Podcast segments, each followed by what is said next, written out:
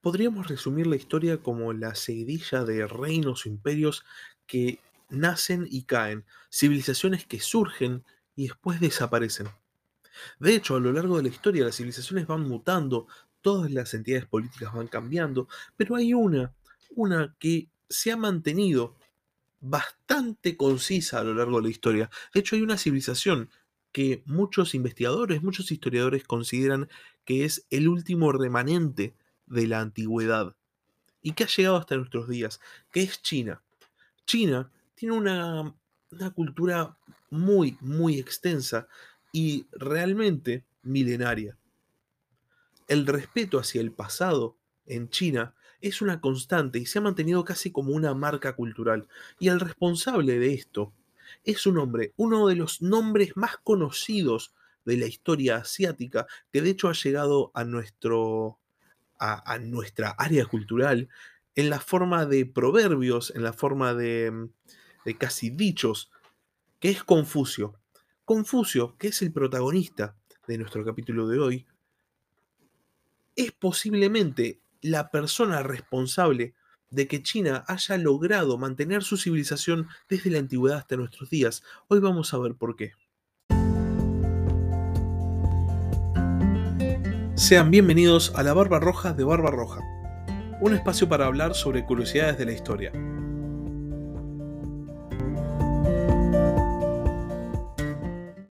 Confucio es otra de estas figuras históricas de las que tanto me gusta hablar, de las que todos escuchamos hablar en algún momento, pero realmente cuando nos ponemos a pensar no conocemos nada acerca de su historia. De hecho, lo más probable es que la gente considere a Confucio como uno de estos sabios casi místicos de Oriente, por esta cuestión ¿no? del orientalismo y de mitificar la cultura asiática, pero en realidad Confucio era un filósofo, era un pensador, él se dedicaba a pensar, o mejor dicho, se dedicaba, como él decía, a enseñar o a transmitir conocimiento. China, al igual que el espacio mediterráneo en la antigüedad, fue cuna de muchísimos, muchísimos filósofos. De hecho, el pensamiento y el conocimiento por medio de la razón era una marca del reino medio, como los chinos llamaban en ese momento a China, eh, en, todo, en todo el espacio asiático. Antes de ver eh, qué era lo que Confucio pensaba, por qué fue tan importante para el desarrollo cultural chino, vamos a ver un poco de su historia, porque mm, eh, esto es posiblemente el, lo menos conocido acerca de Confucio. Es, es, interesante porque sabemos mucho más acerca de sus proverbios, acerca de su pensamiento, que acerca del hombre, acerca de la persona, la figura histórica. Confucio nace el 28 de septiembre del 551 a.C. en Chufu, en el estado de Lu, eh, que sería la moderna provincia de Shandong, en, obviamente en China. Desde el vamos encontramos una similitud con cierta temática que venimos tratando en el podcast, porque Confucio nace en el siglo VI a.C. Este momento que fue realmente eh, un boom de filosofía en todas las áreas del viejo mundo, dígase en Europa, el centro de Asia y también vemos en Asia del Este. En este momento, China estaba bajo la dinastía Zhou, pero se encontraba eh, digamos, descentralizada o dividida en diferentes estados que estaban en guerra constante entre ellos. Era una especie, eh, posiblemente si me escucha algún investigador eh, que, que estudie específicamente China, me, me, mate, pero era una especie de mm, feudalismo versión china.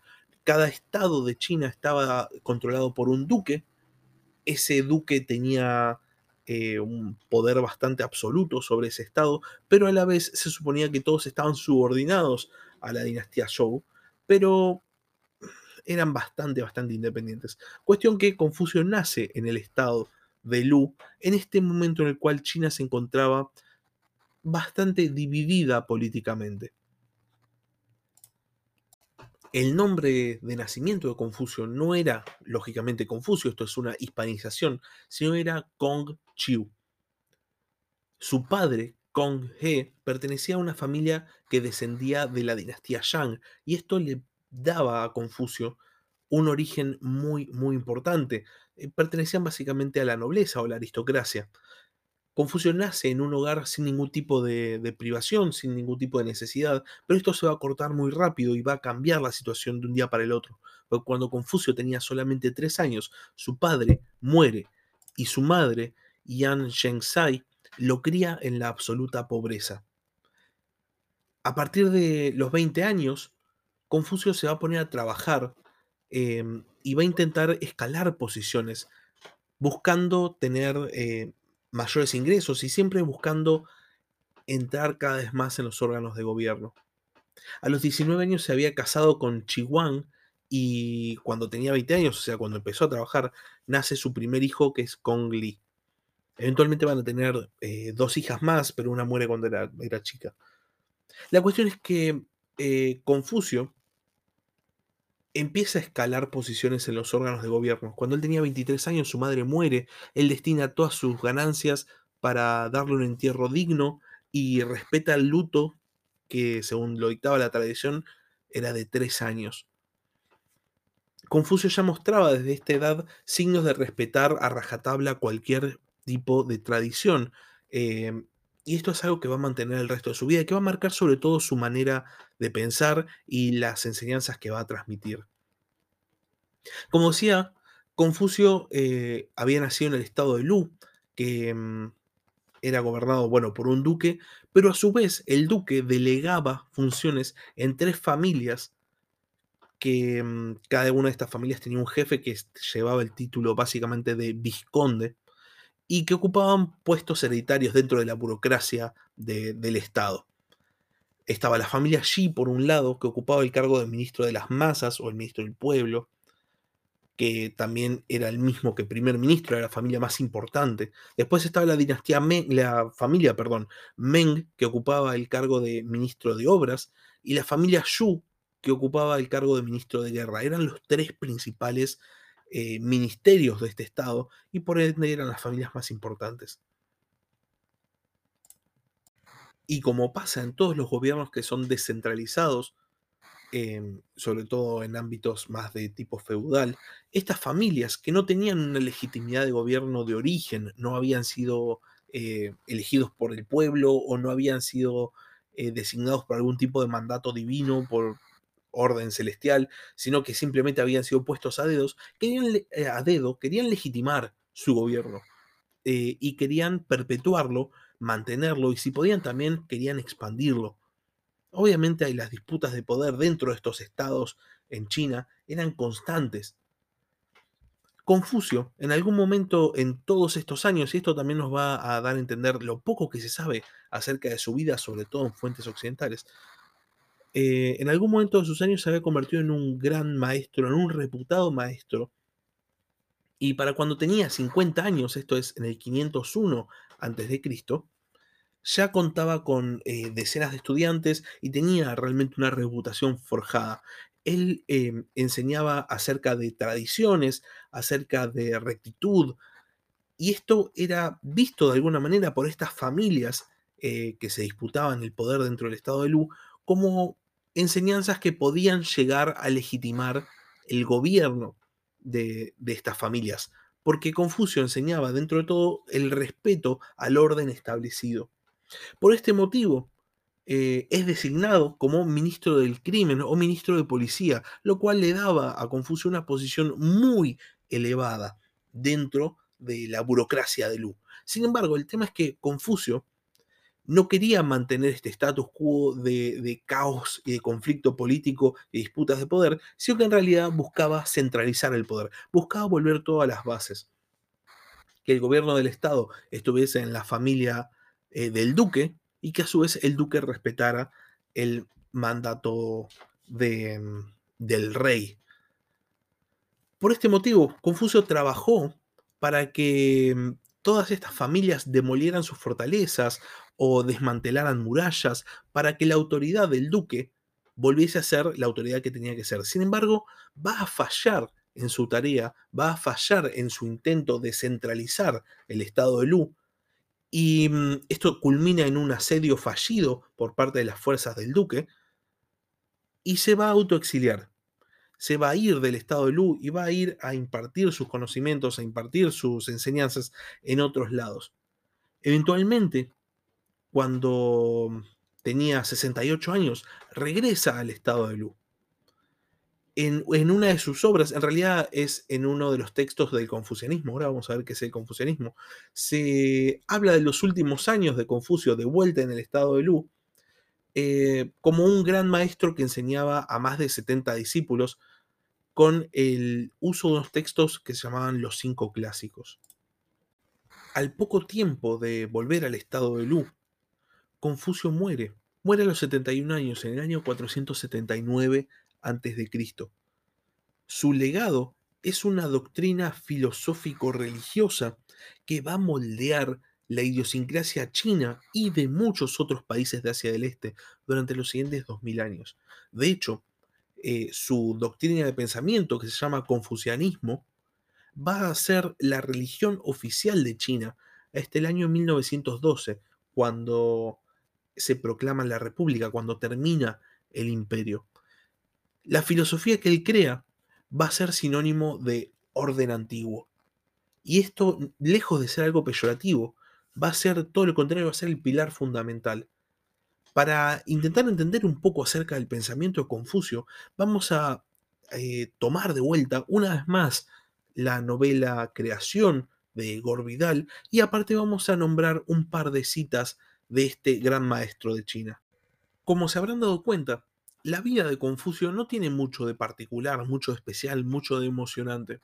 Es un maestro que gana su reputación a lo largo de los años, Em, escala posiciones dentro de la extensa burocracia del Estado de Lu, que a su vez es una parte de la extensa burocracia china, y tiene un origen a lo sumo relacionado con una antigua dinastía, pero nada más, no hay nada emocionante, nada llamativo de su vida.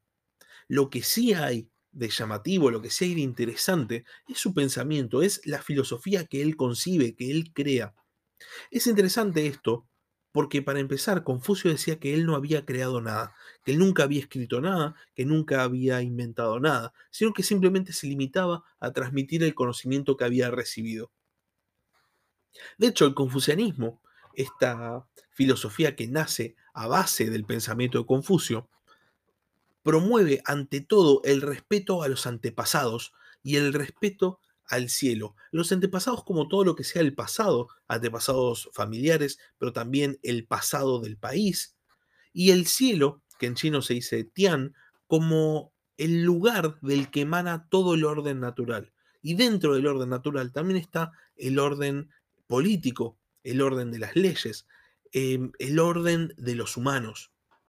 Para intentar ilustrar un poco el pensamiento de Confucio, me voy a basar una vez más en la novela Creación de Gore Vidal, porque el, el protagonista de esta novela, que como ya dije es un personaje inventado por el autor para hacerlo dialogar con todos estos sabios que coexistieron en el tiempo, tiene entrevistas con Confucio y en estas Vidal ilustra, para, a mi entender, de manera bastante simple, pero a su vez muy completa, el pensamiento de este gran, gran maestro.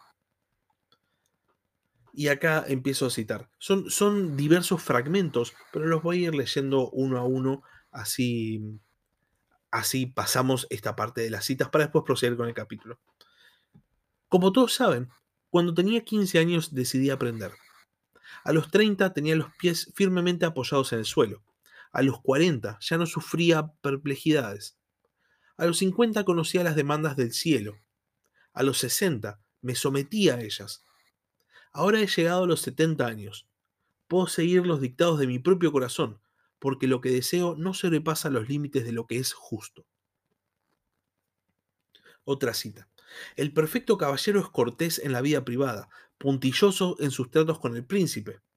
Da a la gente común no solo lo que debe, sino algo más, y es absolutamente justo en sus relaciones con quienes le sirven y con el Estado. Otra cita. El buen gobernante debe estar en guardia y evitar cuatro cosas feas cuando su nación está en paz. Primeramente, condenar a muerte a un hombre sin enseñarle lo que es justo. Eso es salvajismo. En segundo lugar, esperar que una tarea esté concluida en ciertas fechas sin advertir al obrero. Eso es opresión. En tercer lugar, dar órdenes imprecisas cuando se quiere un cumplimiento perfecto. Eso es atormentar. Finalmente, dar a alguien de mala gana lo que se le debe. Eso es odioso y mezquino. Otra cita más. Pasé un día entero sin probar alimento y una noche sin dormir, intensamente concentrado. ¿Y qué crees que ocurrió? Nada, absolutamente nada. Mi mente estaba totalmente en blanco. No veía nada, no comprendía nada. Por eso, ahora creo mejor estudiar las cosas reales del mundo real. Y la última cita de creación. Lo peor es que, cuando el Estado toma tanto para sí, se reduce la capacidad de crear riquezas de la gente. Los bandidos del bosque nunca toman más de dos tercios de la caravana del mercader. Después de todo, el interés del bandido es que los mercaderes prosperen. Solo de ese modo tendrán siempre algo que robar. Las citas de, de Confucio en creación nos permiten de alguna manera articular el pensamiento de este maestro.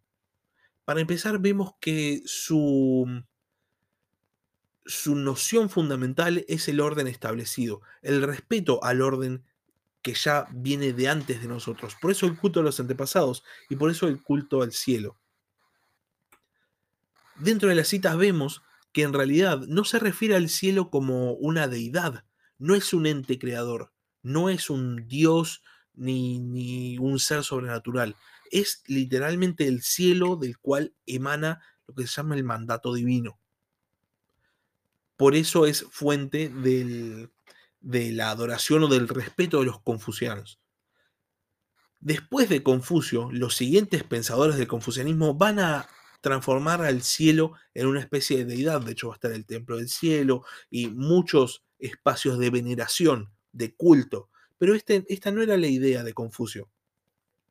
Confucio consideraba al cielo simplemente como un eh, lugar fundamental del que partía todo el orden natural, todo el orden establecido, y por eso merecía culto y respeto. Y por último, eh, es muy interesante ver que para Confucio en sí, lo más importante es cómo se hace para mantener el buen orden de las cosas.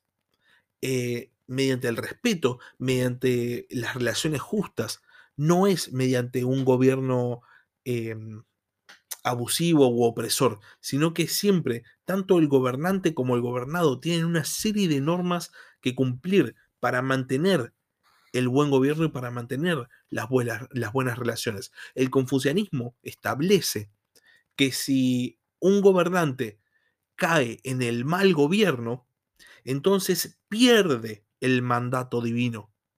Y si pierde el mandato divino, es susceptible de ser reemplazado por alguien que lo cumpla. Lo que se mantiene es la institución del mandato, no el mandatario. No es el culto al emperador, el culto al duque, el culto a la persona, no, es el culto a la estructura política establecida. No es de extrañar que todo el pensamiento de Confucio haya sido fundamental para la formación de todos los em, de todos los eh, que se presentaban a los exámenes imperiales, porque China tenía un sistema para eh, ocupar estos puestos, de, estos puestos burocráticos, por lo cual los que querían ser funcionarios públicos tienen que rendir un examen. Confucio era fundamental dentro de la formación de los funcionarios imperiales chinos, porque solo un funcionario formado en el pensamiento de que había que mantener ante todo el buen gobierno iba a ser un buen gobernante. Para terminar, con el capítulo de hoy, voy a dar dos citas sacadas del Instituto Confucio, de la página de internet del Instituto Confucio. Eh, perdón, son tres citas que me parecieron dentro de las que estaban eh, listadas las más interesantes. Estudia el pasado si quieres pronosticar el futuro. Los hombres se distinguen menos por sus cualidades naturales que por la cultura que ellos mismos se proporcionan. Los únicos que no cambian son los sabios de primer orden y los completamente idiotas. La naturaleza humana es buena y la maldad es esencialmente antinatural. Estos pensamientos, estas citas de Confucio, nos dan a entender que era un pensador, un filósofo muy adelantado a su tiempo. De hecho, eh, el tema de la naturaleza humana como buena en vez de mala, es algo que recién va a aparecer en Europa en el siglo XVIII con la Ilustración. El legado de Confucio es el respeto al orden establecido, el respeto a los antepasados, no solo entendidos como eh, familiares, sino con respecto a todo el pasado, a la historia. Esto es lo que permite a China mantener su cultura durante 2000 años. Y esto es lo que permite a China ser realmente el último remanente del mundo antiguo, el respeto perpetuo a la historia, enseñado por Confucio y perpetuado por sus seguidores y después por la corte imperial.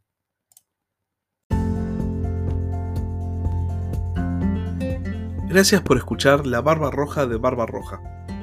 Si tenés algún comentario, si tenés alguna pregunta o simplemente tenés algo para decir, podés escribir un comentario en YouTube o bien podés mandar un mail a labarbarroja de barbarroja.gmail.com. Hasta la próxima.